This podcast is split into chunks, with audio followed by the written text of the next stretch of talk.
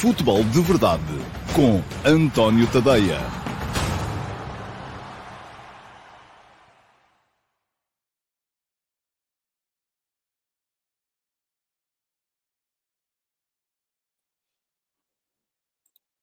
Agora sim. Ora, muito boa tarde ou bom dia a todos. Boa tarde hoje porque me atrasei. Mas uh, muito bom dia a todos e sejam muito bem-vindos à edição número 695 do Futebol de Verdade para sexta-feira, dia 18 de uh, novembro de 2022. Faltam dois dias para começar o Mundial de Futebol uh, e esta é a última edição do Futebol de Verdade pré-mundial. Vai ser também a última edição do Futebol de Verdade uh, no horário habitual, que devia ser meio-dia e meia, mas que geralmente é mais meio-dia e 32, meio-dia e 34, meio-dia e 35. A culpa não é minha, é da minha vasta equipa de produção uh, que envolve uh, toda a gente cá em casa. E, portanto, vou-me atrasando, mas uh, a culpa é dos produtores, podemos dizer a coisa assim. Ora, muito bem, hoje vamos falar da seleção. Portugal jogou ontem, ganhou por 4 a 0 à Nigéria. A Nigéria, convém dizê-lo, não é uma equipa assim tão fraca, mas também convém, de certa forma, termos em conta que os ensaios gerais não têm necessariamente que representar aquilo que vai ser a fase final do Campeonato do Mundo. Aliás, eh, este é o quarto ensaio geral de eh, uma seleção nacional liderada por Fernando Santos antes de uma grande fase final, e não estou aqui a incluir a Taça das Confederações, estou a incluir apenas o uh, Campeonato da Europa de 2016, o Campeonato do Mundo de 2018 o Campeonato da Europa de 2020, que foi jogado em 2021, e agora o Campeonato do Mundo de 2022. E nestes quatro, quatro ensaios gerais, Portugal ganhou quatro jogos, marcou 18 golos e não sofreu nenhum. Olhando para isto, Portugal seria uh, uma equipa absolutamente imbatível. E, na verdade, ganhou o Europeu de 2016, mas quase não ganhando jogos, foi seguindo de empate em empate até à vitória final, e uh, ficou-se depois pelos oitavos de final, tanto no Campeonato do Mundo de 2018 como no Campeonato da Europa de 2020, jogado em 2021. Portanto, vamos lá. Tal como eu vos tinha dito aqui ontem, aquilo que eu estava à espera de ver na equipa uh, que ia jogar ontem contra a Nigéria não era o 11, porque já se sabia que não ia jogar o 11 uh, eh, titular, se calhar nem aproximado. Não era uh, o, o, não era sequer o momento da equipa, se está muito bem ou se está muito mal. Se ganhássemos, vamos ganhar a toda a gente, vamos ser campeões do mundo. Se perdêssemos, vamos perder com toda a gente, vamos ficar de fora na fase de grupos. Uh, era mais as dinâmicas e uh, é sobre isso que me proponho a falar-vos mais daqui a bocado. Aliás, já escrevi hoje de manhã uh, sobre o tema. Não foi uma crónica analítica do jogo, porque não incluiu todas aquelas coisas que as crónicas analíticas costumam incluir, como a, a desmontagem tática das duas equipas e por aí afora, mas, uh, de qualquer maneira, foi uma coisa muito mais centrada. A edição de hoje, do último passo, foi uma coisa muito mais centrada uh, nas conclusões a retirar daquilo que a Seleção Nacional fez ontem. E vai ficar aqui o link para uh, vocês poderem dar lá um salto uh, e ler. Uh, ora, o que é que podem fazer mais, já que lá vão? É, uh, já que lá vão, aqui, é este endereço que está a passar em rodapé, tadeia.substack.com, é tornarem-se subscritores. e quem quiser subscrever o meu Substack, já sabe, pode fazê-lo tanto na versão gratuita, em que vai receber alguns conteúdos, como na versão paga, a versão premium, em que vai receber todos os conteúdos. E lancei ontem, aliás, fica aqui também o link para quem quiser saber detalhadamente uh, aquilo que vou fazer durante o Campeonato do Mundo. Uh, vou explicar também aqui mais daqui a bocadinho quais vão ser os conteúdos que podem esperar uh, do meu Substack e do Futebol de Verdade durante o Campeonato do Mundo. Uh, quem quiser ler, porque não tem paciência para estar a ouvir, pode seguir o link que eu deixei lá atrás. e, ao mesmo tempo, lancei uma campanha de promoção para quem for gratuito e quiser tornar-se premium. Uh, quem fizer esse upgrade ou quem uh, subscrever diretamente sendo premium, quem uh, o fizer até domingo, até ao dia de início do Mundial, tem durante um ano, enquanto quiser por cá ficar, um desconto de 20%.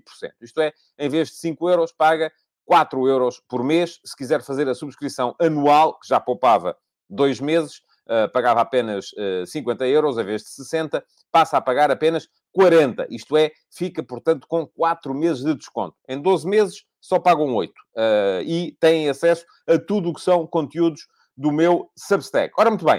Antes de entrarmos e de chegarmos à pergunta na MUS, Deixem-me só olhar para os vossos primeiros comentários, o que é que está aqui, o que é que vocês têm a dizer. O João Moreno uh, vem dizer que foi um bom jogo da seleção e é uma pena que quando jogam sem pressão, etc., brilhou muito, embora o 11 de ontem não seja a equipa titular no primeiro jogo. Otávio, António, Dalô e Félix mostraram-se muito bem. Vamos a ver quem é que vai jogar nesse primeiro jogo. João Morgado Ferreira queria destacar a exibição do Rui Patrício, uma performance digna, até pareceu que nunca perdeu a titularidade. O Bruno Almeida pergunta: ainda pensa que o Ronaldo faz falta? Com a presença dele não tira a criatividade dos colegas com a maneira dele ser? Não, acho que não necessariamente. Quer dizer, há, há diferenças, e eu ainda hoje de manhã escrevi sobre elas. Ter o Ronaldo a jogar uh, na posição que ontem foi ocupada pelo André Silva, e vamos lá ver, o André Silva, se calhar, até foi o jogador de menor rendimento dos cinco da frente na, na equipa nacional. Uh, mas ter lá o Ronaldo implica algumas alterações. Porquê? Porque o Ronaldo não é um jogador igual ao André Silva. E é isto que as pessoas muitas vezes uh, olham para os jogos e para as equipas em função do esquema tático. Eu ainda ontem disse isto. Uh, o próprio Fernando Santos, quando na entrevista da Sport TV lhe perguntaram então, mas você é um treinador defensivo? Ele diz, não, não, eu não, até eu até só jogo com dois centrais e andam aí, o Paris Saint-Germain joga com três, e portanto estamos aqui a olhar para uh, se uma equipa é mais ofensiva ou mais defensiva em função do número, do, do, dos números, do 4-3-3, do 3-4-3, do 3-5-2 e por aí fora. Tem nada a ver. Aquilo que tem a ver são, de facto, os comportamentos e as dinâmicas posicionais.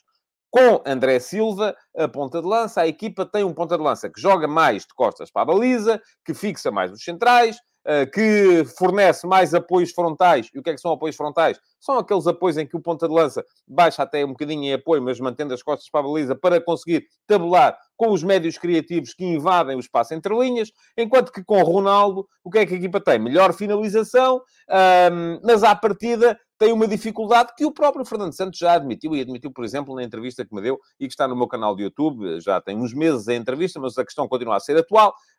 porquê? Porque com Ronaldo, Ronaldo sai muito da zona uh, e, portanto, não fornece os tais apoios frontais. Ele quer muito participar também na, na, na, no, no, espaço de criação, uh, aparece muito, nunca se sabe muito bem onde é que ele vai estar, e isto, de facto, vai uh, fazer com que as dinâmicas globais da equipa se alterem um bocadinho. O que é que é melhor? Meus amigos, depende. É sempre assim. Nunca há aqui uma explicação Uh, que seja uma verdade absoluta. Uh, é claro que provavelmente eh, um ponta. O que é que nós queremos de um ponta de lança? Também depende. Queremos que ele faça golos, queremos que ele. Eh, eu estou mesmo aqui a ver as pessoas que criticam muito, por exemplo, quando se fala de Sporting, o futebol do Paulinho, porque ele faz poucos golos, porque não sei quê, mas depois, eh, quando olham para a seleção, já vão criticar o, Ronaldo, porque ele só quer é fazer golos. Portanto, enfim, temos que temperar aqui um bocadinho as coisas e perceber que nada disto uh, é branco ou preto. Há, como eu costumo dizer, há aqui muitos, uh, muitas shades of grey, muitos tons de cinzento. E é nesses tons de cinzento que a realidade se vai construindo. diz aqui o Rui Santos, bom dia, uma curiosidade, você ontem deixou de comentar o jogo, ouvi no início e depois deixei de ouvir. Oh, oh Rui, deve ter sido um problema do seu televisor, com certeza, estive lá do princípio ao fim do jogo. Uh, não, não, não, não me fui embora à meio, não é meu costume, nem tive nenhuma emergência uh, que, me, que me obrigasse a fazê-lo. Ainda o Bruno Almeida a dizer que foi um grande jogo de Portugal, gostei da liberdade desorganizada da seleção. Uh, acrescenta ao João Morgado Ferreira que esta equipa da Nigéria foi um excelente adversário, criou várias dinâmicas e problemas que vamos encontrar no Mundial. E pergunta ao Francisco da Costa: será que o Ronaldo é uma carta fora do baralho? Acho que não, Francisco, claro que não. Eu gostaria que Portugal não jogasse para Ronaldo e sim para Portugal. Na minha opinião, quem sempre levou Ronaldo às costas foi a mídia. Não concordo nada consigo, quer dizer, agora aqui de repente vamos todos inventar que o Ronaldo foi uma invenção dos média. Caramba, vamos lá com calma. Não tem nada a ver com isso, acho eu. Uh, uh, e mais, o que eu queria era que o Ronaldo ficasse lá. Lembram-se daquilo que eu vos disse aqui no outro dia? Cristiano, área. É lá que ele tem que estar. Essa coisa que ele gosta de depois andar a participar. Área. É Cristiano, área porque é na área que ele tem que estar para fazer golos e ao mesmo tempo fornece fixa centrais, fornece apoios frontais, liberta mais os criativos de ficar na área. Agora, se ele continuar a querer, o que ele quer é exatamente o inverso uh, disto que, que, que, o Francisco está aqui a dizer, que era Portugal a jogar para o Ronaldo. Não, não, o problema é que ele vem imiscuir-se demasiado em manobras de criação e depois uh, não só não consegue, não contribui para a libertação dos outros, como acaba por não estar uh, na área para, para, fazer, para fazer gols. Diz aqui o Carlos Guiste, a pressão com que todos jogam sem Ronaldo é outra coisa. Eu também não acredito nisso, Carlos, muito francamente. o apuramento para a Liga das Nações foi a maior prova. São, já foi há tanto tempo isso. Ouça, isso já aconteceu em 2018, já lá vão quatro anos. Quatro anos que isso aconteceu. Mudou muita coisa. Sendo Ronaldo o nosso melhor avançado, já não é decisivo ao ponto de bloquear os restantes. Eu acho que ele não bloqueia. Lá está, é aquilo que eu estava a dizer. Aquilo que se passa é que, muito por e simplesmente, ele gosta muito de uh, uh, divergir pelo campo, de uh, fazer aquilo a que eu chamei aqui, em dada altura, recorrendo a essa escola filosófica grega, um futebol peripatético. Uh, e a escola peripatética eram aqueles filósofos que, que, que, iam discutindo o sentido da vida enquanto uh, passeavam pelos jardins. Uh, e o Ronaldo é um bocado isso também. Passeia muito pelo campo. E aquilo que eu vos digo continua a ser o mesmo. Cristiano, área. Temos que criar esta hashtag, Cristiano Área. Pode ser que, pode ser que pegue. Um, Pergunta-me o Miguel Barata. Boa tarde. Acredita mesmo, como disse durante a transmissão, que o Cancelo é titular indiscutível? Acredito. O João Cancelo, neste momento, é um dos melhores laterais do mundo. Portanto, não vejo muita... Uh, não vejo muita forma de, uh, de tornear isso. Portanto, sim, acredito que o Cancelo, embora aquilo que eu defendi hoje e continuo a defender, é que o sucesso desta equipa passa muito pela capacidade de não ter 11 titulares, mas sim 16 titulares em cada jogo. Ou seja, em cada jogo haver um plano que à partida já pressupõe que é para, dar, para andar a 200, permanentemente a 200, e por isso mesmo, uh, para, para a equipa ser capaz de uh, manter as intensidades, sobretudo defensivas, mas também ofensivas. Porque aquilo que vimos ontem foi uma equipa que na segunda parte teve muito menos agressividade ofensiva. Uh, muito bem, o João Moreno fala aqui, não sei de quem, boa prestação no Mundial Sub-20 e nos Euros Sub-21. Uh, ah, deve ser da seleção portuguesa, sim. Uh, mas também não quero estar a cair sempre nos mesmos. Vamos lá. diz aqui o Diogo Faria, esta pergunta é interessante. Não acha que este novo sistema que Fernando Santos parece ter adotado nos torna vulneráveis contra equipas com três centrais e laterais muito projetados? Oh, Diogo, eu começo por lhe perguntar, qual é que é o sistema? Porque eu, vou-lhe dizer, estive a ver o jogo, tenho alguma prática e não consegui descobrir qual é que é o sistema. Houve momentos em que a equipa esteve em 4-3-3, houve momentos em que esteve em 4-4-2 losango, houve momentos em que esteve em 4-2-3-1. Uh, ah, e eu creio que não tem a ver com o facto de serem três centrais e laterais muito projetados. Aliás, quem nos dera apanhar equipas com laterais muito projetados, porque uh, era a maneira que íamos buscar as costas deles com mais, com mais facilidade.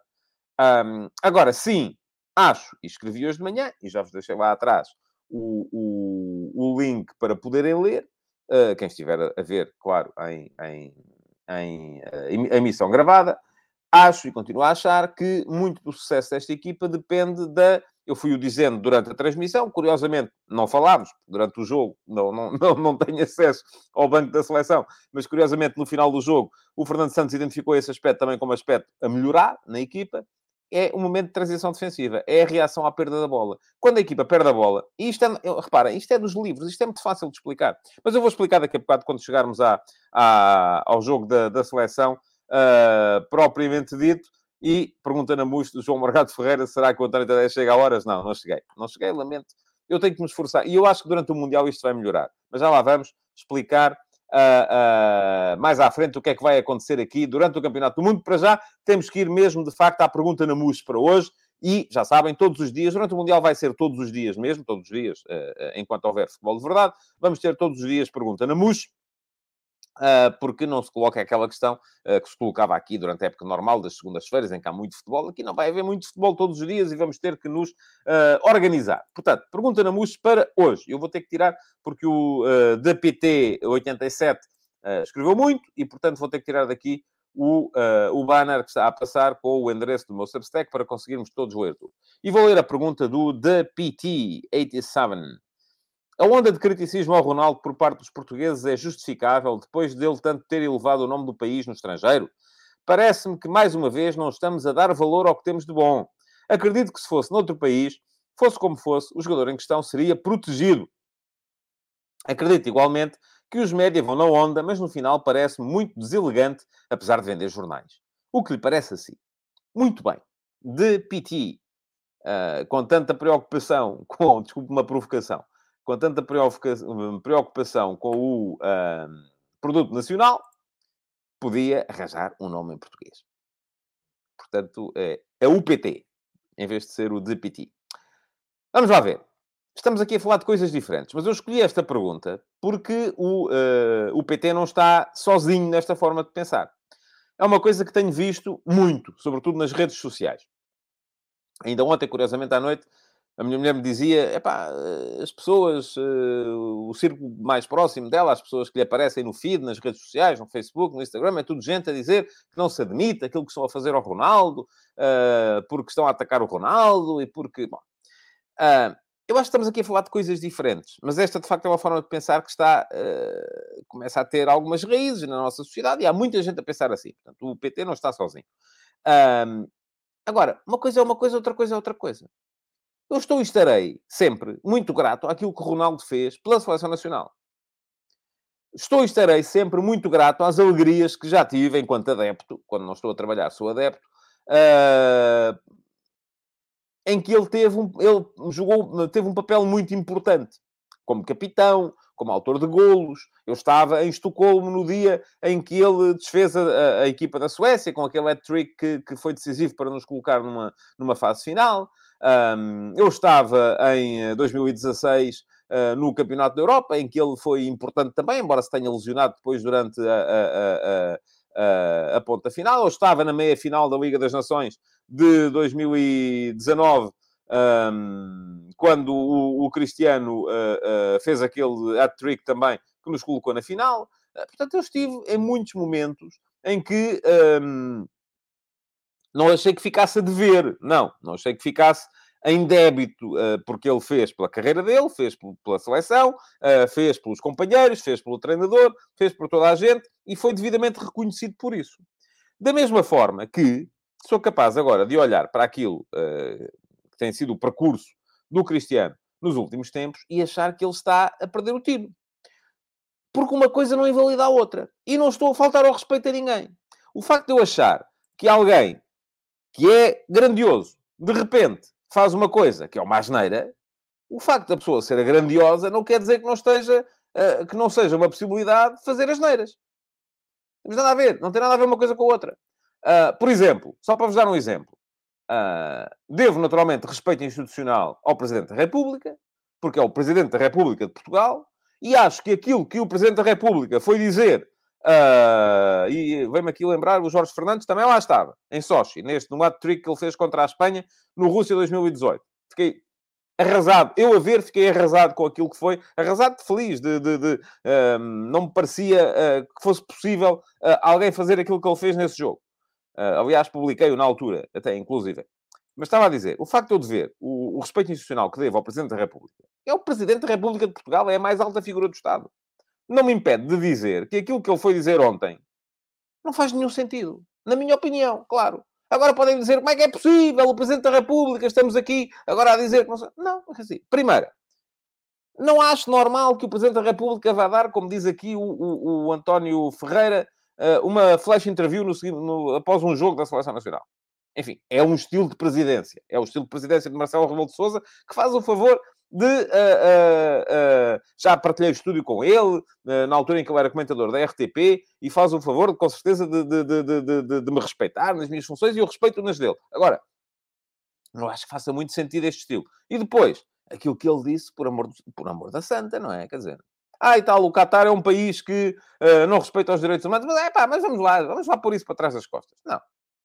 Não, não, não, não, de todo. Uh, não, não me parece. E com isto, não estou a faltar ao respeito à figura, nem à pessoa, nem à figura institucional, nem à instituição Presidência da República. Agora, Ronaldo fez coisas maravilhosas ao serviço da seleção. Não me parece, não me parece de todo que faça algum sentido. Eu até posso achar isto. E eu até posso achar e ver ali alguma coisa.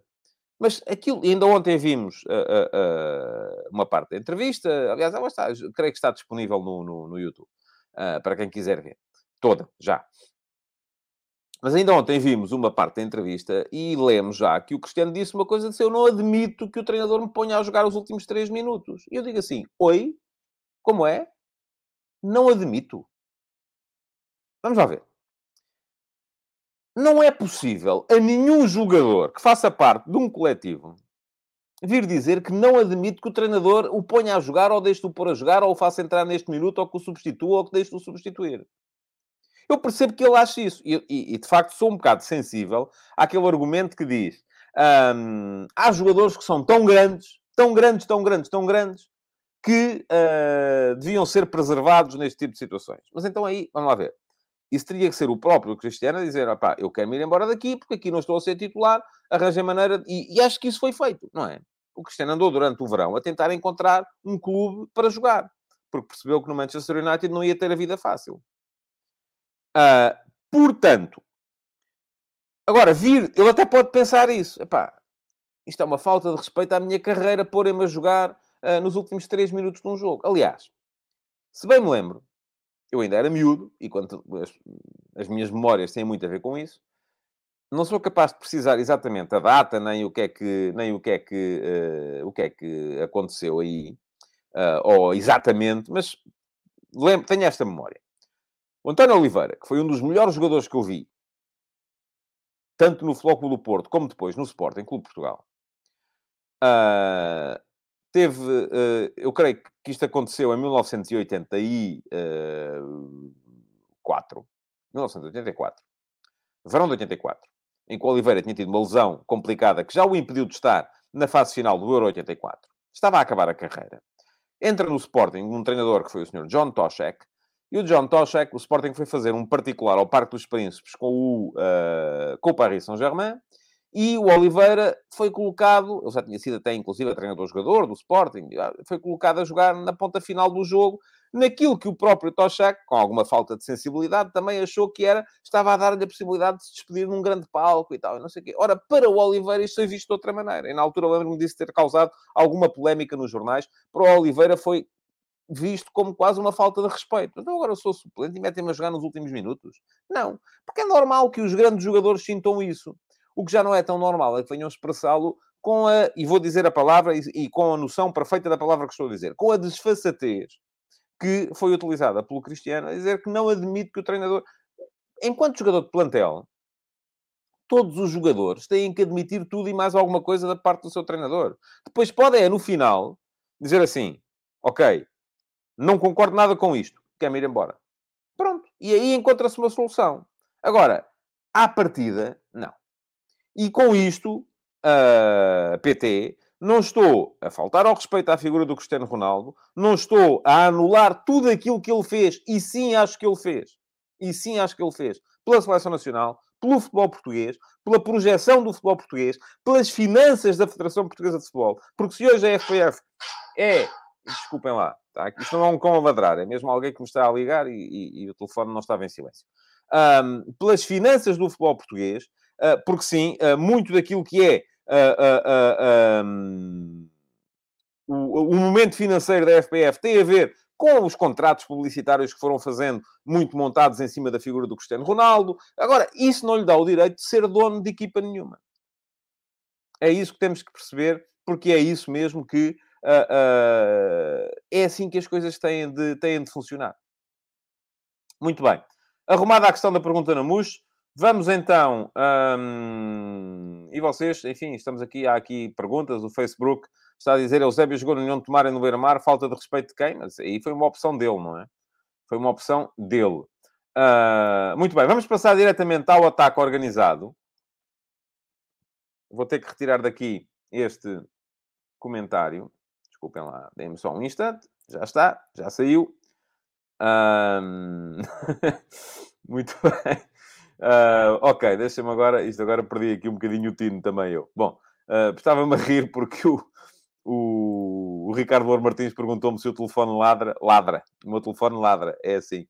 Uh, e, o, e o Luís Chito vai dizer que se os telemóveis ladram já tudo é possível. Eu é que tenho de... Tenho de tenho de o colocar em silêncio antes do futebol de verdade e hoje não. Ele geralmente até está em silêncio sempre, mas enfim, às vezes deixa de estar.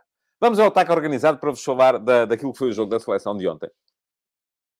E para. Uh, para e pergunta-me aqui, deixem-me só responder ao João Morgado Ferreira, que me pergunta se não devia miar. Ó oh, João, eu toda a vida fui mais um uh, dog person do que uma cat person. Uh, aliás, sempre tive mais cães do que gatos. Esta coisa dos gatos é uma coisa recente.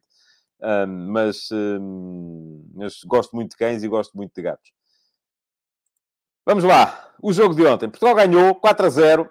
Um, e eu gostava de vos começar por vos lançar então esse, esse, esse desafio, que é uh, virem cá dizer-me em que esquema tático é que a seleção jogou. Porque eu, francamente, uh, não consegui uh, chegar a nenhuma conclusão. E acho que isso não é importante.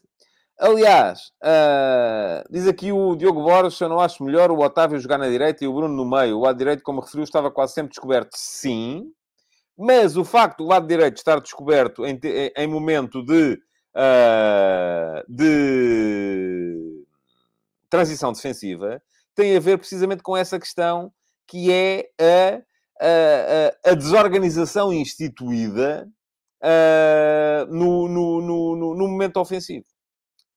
Uh, e, portanto, isso, enfim, é, é... Mas eu já vou explicar isso. Deixem-me antes chamar aqui só a atenção para este uh, superchat do Jorge Fernandes, que vai dizer que o Tenag é que veio com a história do respeito no jogo com o City.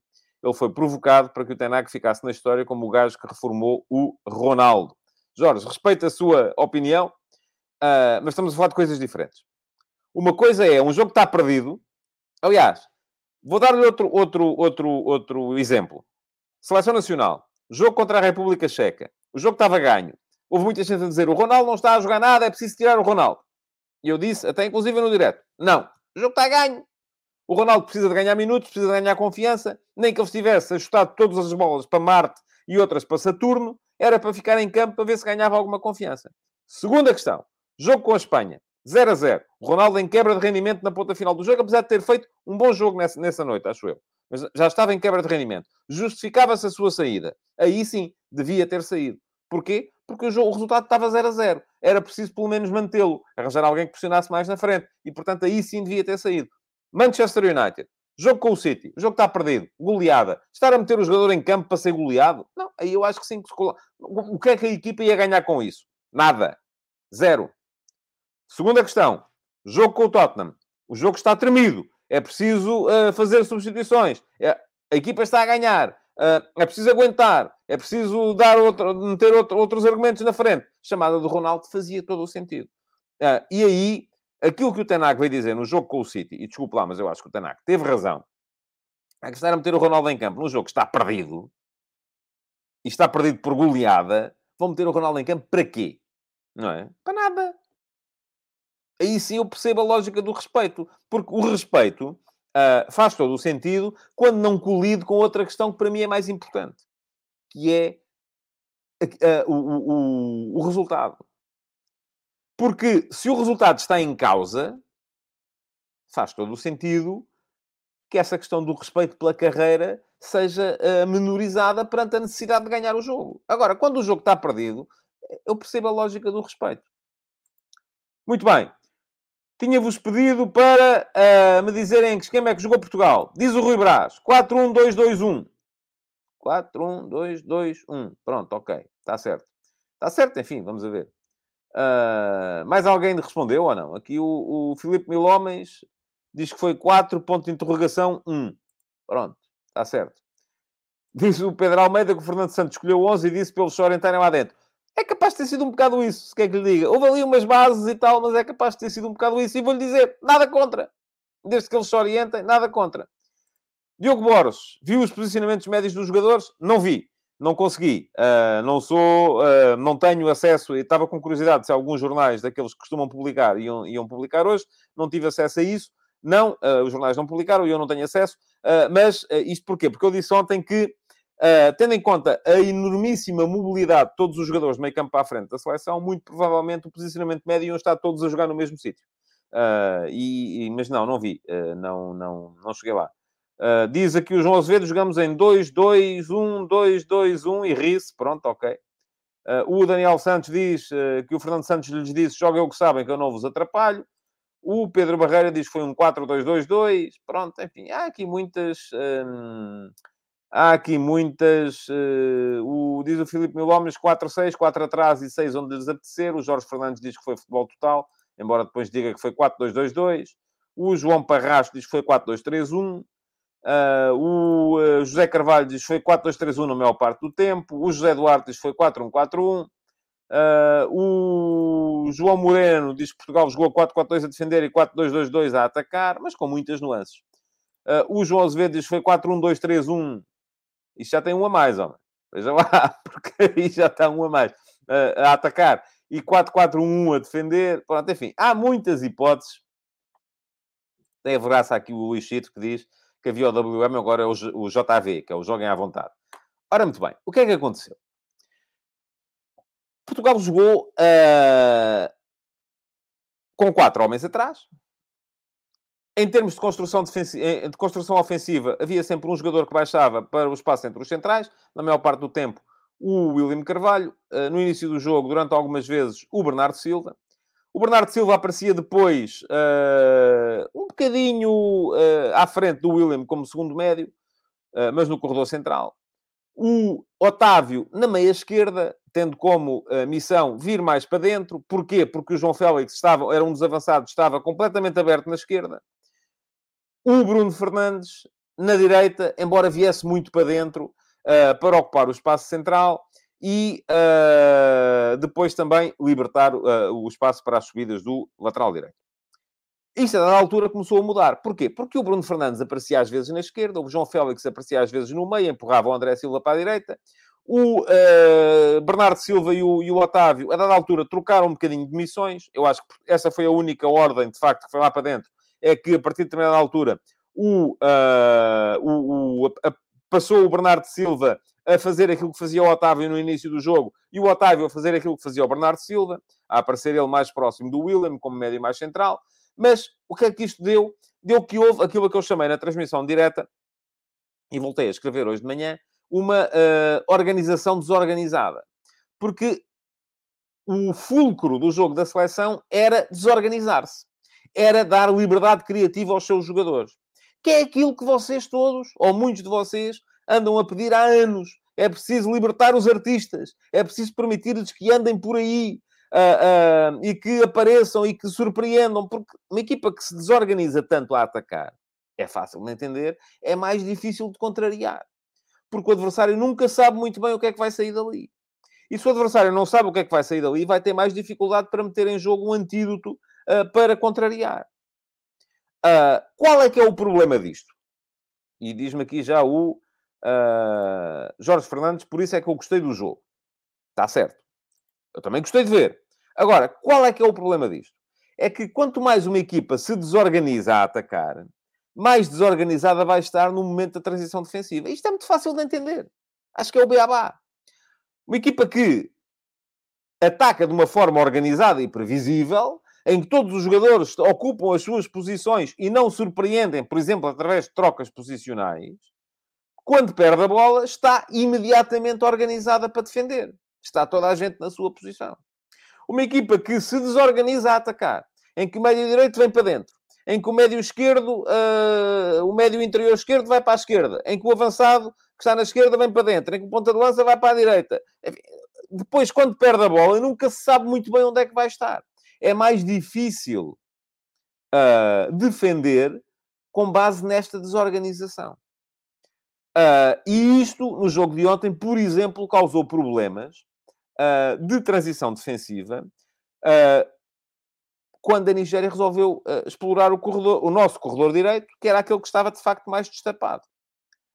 Diz aqui o Jorge Fernandes que temos uma defesa rápida para compensar. Está bem, Jorge, mas você até pode ter o Carlos Luiz e o Francis Obiquelo. Eu não sei quem são. Isto era do tempo em que eu ainda via, tinha tempo para ver atletismo. Mas uh, uh, o facto de serem rápidos não quer dizer que uh, em um para dois se safem. Não dá.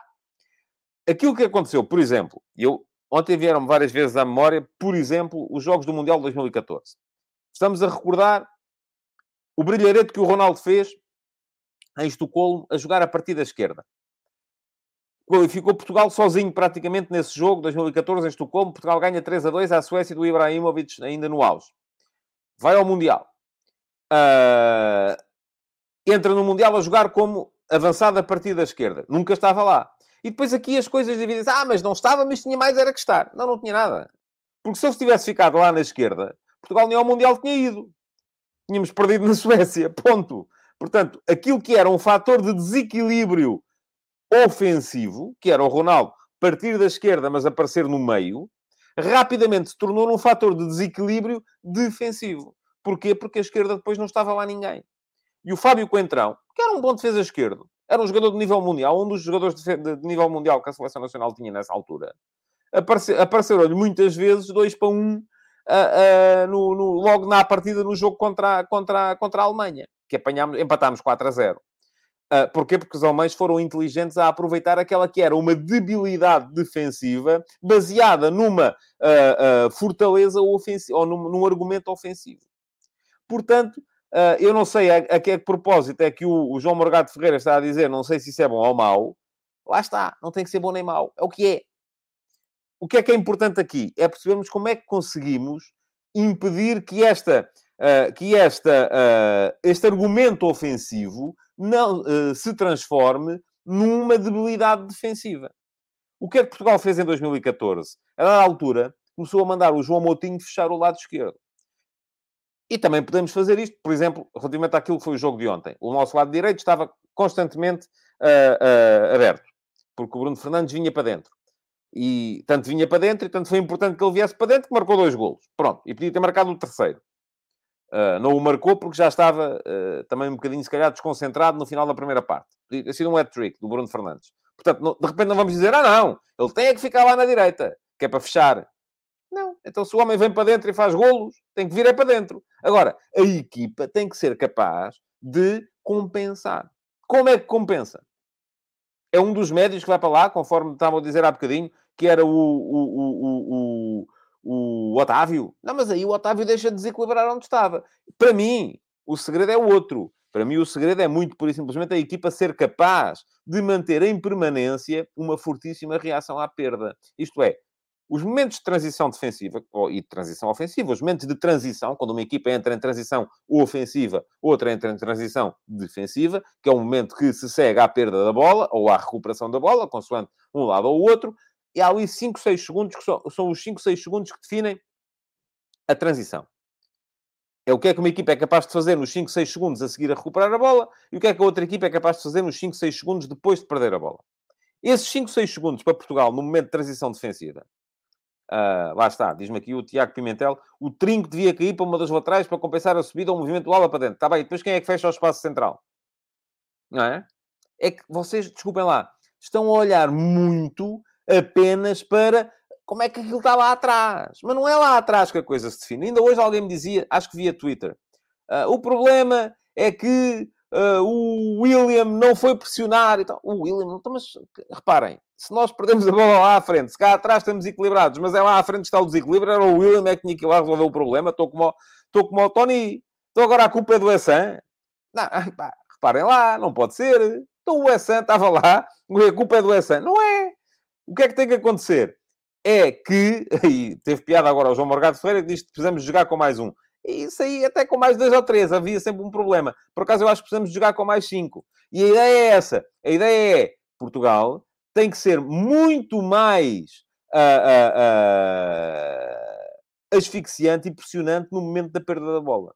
Tem que impedir a saída rápida do adversário, tem que uh, ter uma primeira zona de pressão muito forte, e se os jogadores, diz-me aqui o, o, Jorge Fernandes, temos os médios a fechar. Oh, Jorge, os médios estão, estão desorganizados, não estão lá para fechar. Porque das duas, uma, ou queremos que a equipa Uh, seja criativa, trocas posicionais, vai tudo para aqui, vai tudo para ali, lá, lá, e depois perde a bola. E agora? Está tudo fora de posição. Como é que é?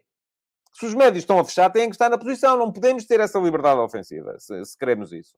Não. Temos é que ter, toda a gente não é fechar, é pressionar, é ir lá acima, é ir buscar a bola naqueles 5, 6 segundos. São naqueles 5, 6 segundos que é importante ir lá buscar a bola. E é isso que esta equipa precisa de trabalhar mais. E se for preciso, se de repente, se, e diz-me aqui o Carlos Guisto, desorganizados igual a pressão alta. Também não é assim. Porque se há coisa que a pressão alta exige, é a organização. Experimente fazer pressão alta com toda a gente desorganizada e o adversário chama-lhe um figo. É imediato. Logo. O adversário aí chama-lhe um figo imediatamente. É tirar a bola da zona de pressão e está do outro lado e já está. É, é ir buscá-la dentro da baliza. Pronto. Isto não é fácil. Não podemos ter, alguém dizia aqui atrás, não podemos ter uh, o sol na areia e a chuva no Natal. E é muito isso.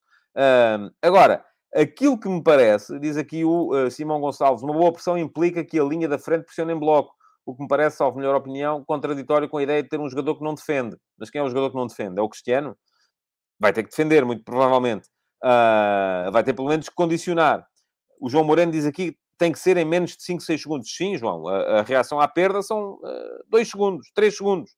Agora, se for preciso, e diz aqui o Ruben Faria que para fazer pressão alta não podemos jogar com o William a 6, e eu não percebo porquê. Palavra honra que não percebo porquê. Não só discordo em absoluto, como não percebo porquê. Gostava que me explicasse, Ruben. Perca aí um bocadinho para explicar qual é que é a razão. Uh, mas, uh, uh, porque acho que isto não tem nada a ver com seis. Isto tem a ver, sobretudo, com os homens da frente. São os homens da frente que pressionam. São os homens da frente que vão lá. O, o, depois, quem está a seguir, já não tem que pressionar. Quem está a seguir só tem que equilibrar. Não é o 6 que vai pressionar. Estamos aqui a baralhar conceitos. Não é o 6 que vai pressionar. Quem vai pressionar são os homens da frente. E estes homens da frente, se perceberem que não dá para jogar 90 minutos em pressão, é pá, têm que jogar 60 e a seguir entrou outros. Temos profundidade no plantel para poder fazer isso. Temos muita profundidade no plantel e se não dá para 90 minutos, dá para 60. E, se, e, e a 60 minutos tem que deixar tudo para conseguir pressionar. É o que diz aqui o Filipe Milome, os jogadores em alta rotação a pressionar e trocam aos 60. Não sei se é aos 60, se é aos 50, se é aos 70, mas é assim, quando já não consegue, entra outro. Porque ainda ontem se viu que a equipa precisa de uh, ser mais agressiva com e sem bola. E na segunda parte, por exemplo, em que foi claramente 4-2-3-1, diz aqui o PA 93, porque o William não tem raio de ação para compensar quando acontece alguma falha. O que inevitavelmente vai acontecer. Oh, PA, o William, vou-lhe dizer assim, é dos jogadores da equipa portuguesa com maior raio de ação. É que essas coisas que depois de repente se generalizam, esses conceitos que se generalizam que este jogador é mole, que aquele é duro que aquele é o William, eu volto a dizer, é o jogador da seleção portuguesa que tem pior uh, uh, público. Não há jogador com, com pior público do que o William, se calhar não, não houve nos últimos largos anos na seleção portuguesa. E eu percebo porquê. Porque quando ele jogava no Benfica, a malta do... quando ele jogava no Sporting, a malta do Benfica e do Porto não gostava dele. E depois ele saiu a seguir ao Alcochete e a malta do Sporting passou a gostar menos dele ainda do que a malta do Benfica e do Porto. Portanto, ninguém gosta do homem é um bocadinho como o Rui Patrício também. É, é um bocadinho isso. O Rui Patrício também, toda a vida teve mau público, também um bocado por causa disso. Uh, o Bruno Gonçalves diz que o William não tem características de pressão, é óbvio. Está bem? Então agora vou-lhe perguntar outra coisa. O Busquets tem características de pressão ou não? Eu também acho que não.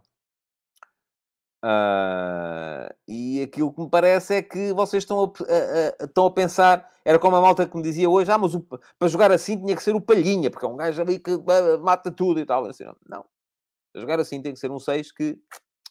Porque estamos aqui, vocês parece que às vezes estamos aqui a pensar, agora entra o 11 para atacar, agora sai o 11 para atacar, entra o 11 para defender. E aí sim é importante ter malta que morda e tal. Não tem que ser os mesmos 11, o futebol não é assim, não funciona assim. Bom, Uh, já vamos com 44 minutos de programa uh, e um, eu tenho que vos explicar ainda o que é que vai acontecer aqui uh, relativamente ao, ao, ao, ao, Campeonato do Mundo. Estava aqui ainda a olhar para os vossos, para os vossos comentários.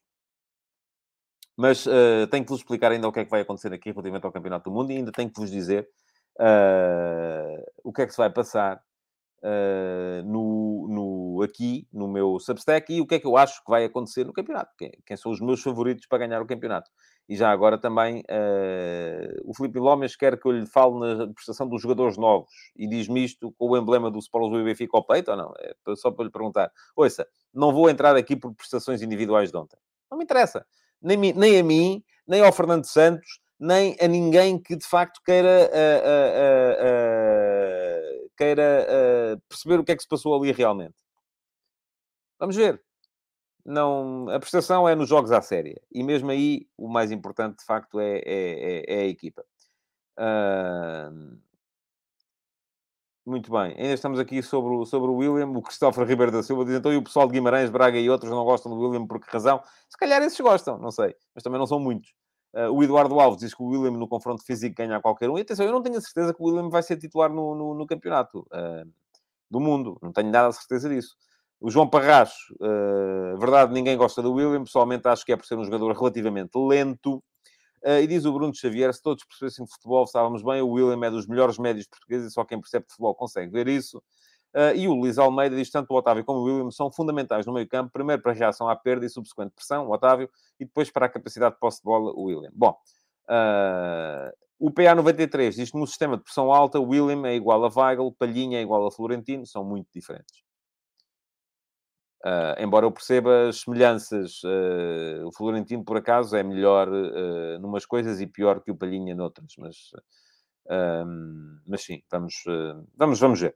Bom, vamos lá. Uh, o que é que vai acontecer aqui no, no Mundial? Primeira coisa.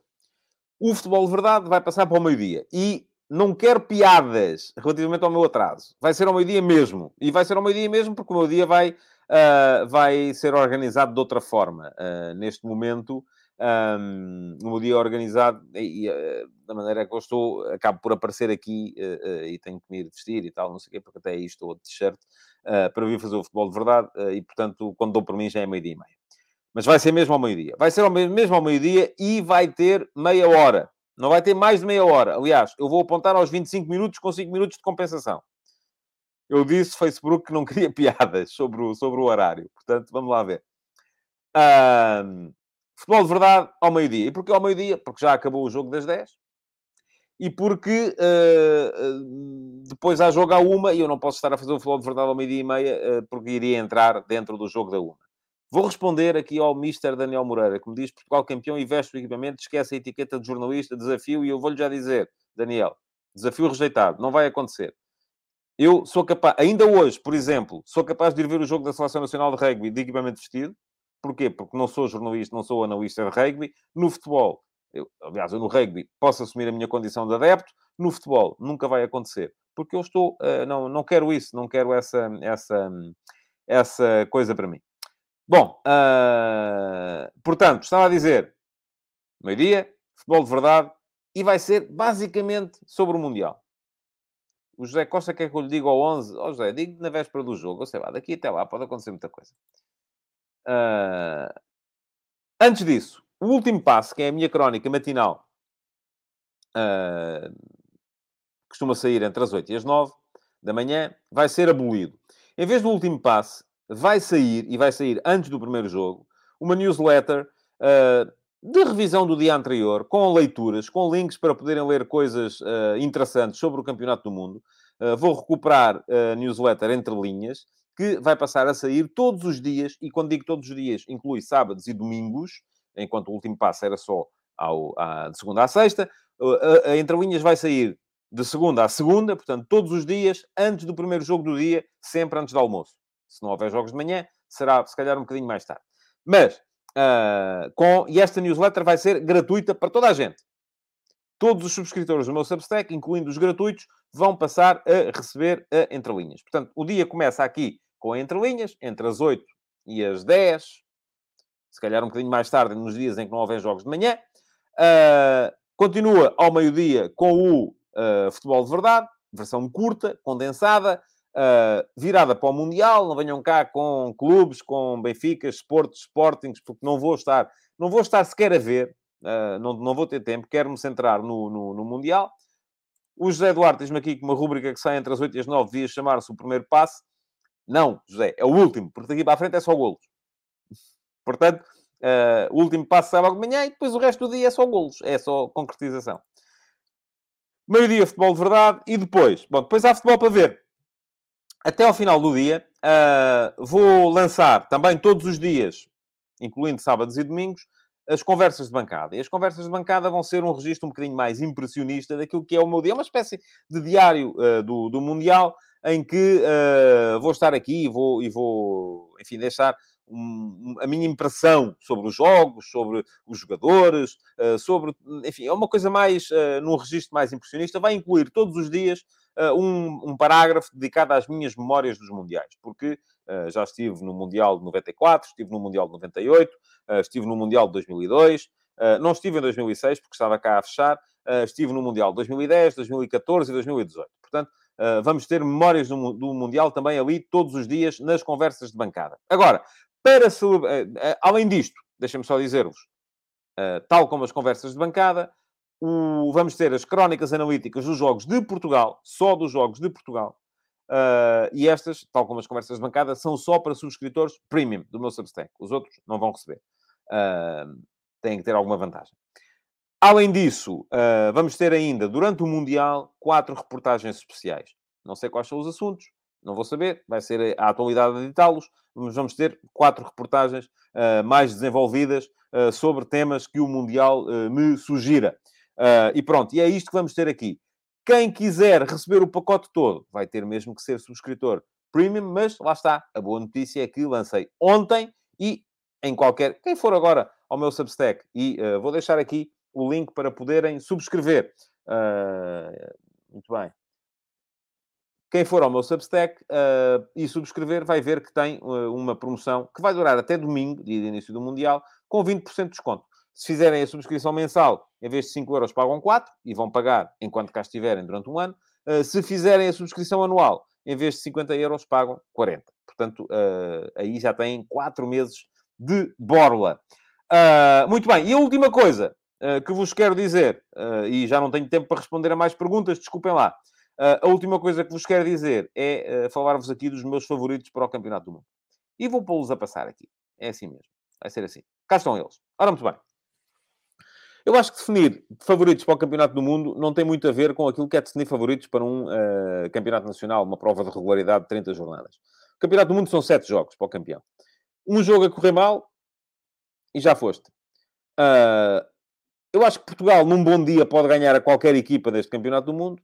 Num mau dia, pode perder até com o Ghana, ou com a Coreia do Sul, ou com o Uruguai, e pode ficar na fase de grupos. Uh, um campeonato do mundo é uma prova, uh, é quase um, um campeonato blitz, uh, é tudo muito a correr, e por isso mesmo há um lote alargado de favoritos e não há ninguém que tenha assim uma porcentagem de favoritismo muito elevada. este campeonato, por causa das condições em que vai ser jogado, porque eu acho que apesar de tudo, Messi ainda está mais próximo do seu auge do que está o Cristiano, e eles foram os dois principais jogadores da, da última década no futebol mundial. Para mim, a Argentina, e porque também uh, uh, creio que a Argentina defensivamente é neste momento uma das equipas mais fortes do mundo. Uh, eu dou a maior porcentagem de sucesso à Argentina, com 20%. Deixo o Brasil lá muito próximo, com 20%, porque acho que o Brasil tem também algumas possibilidades.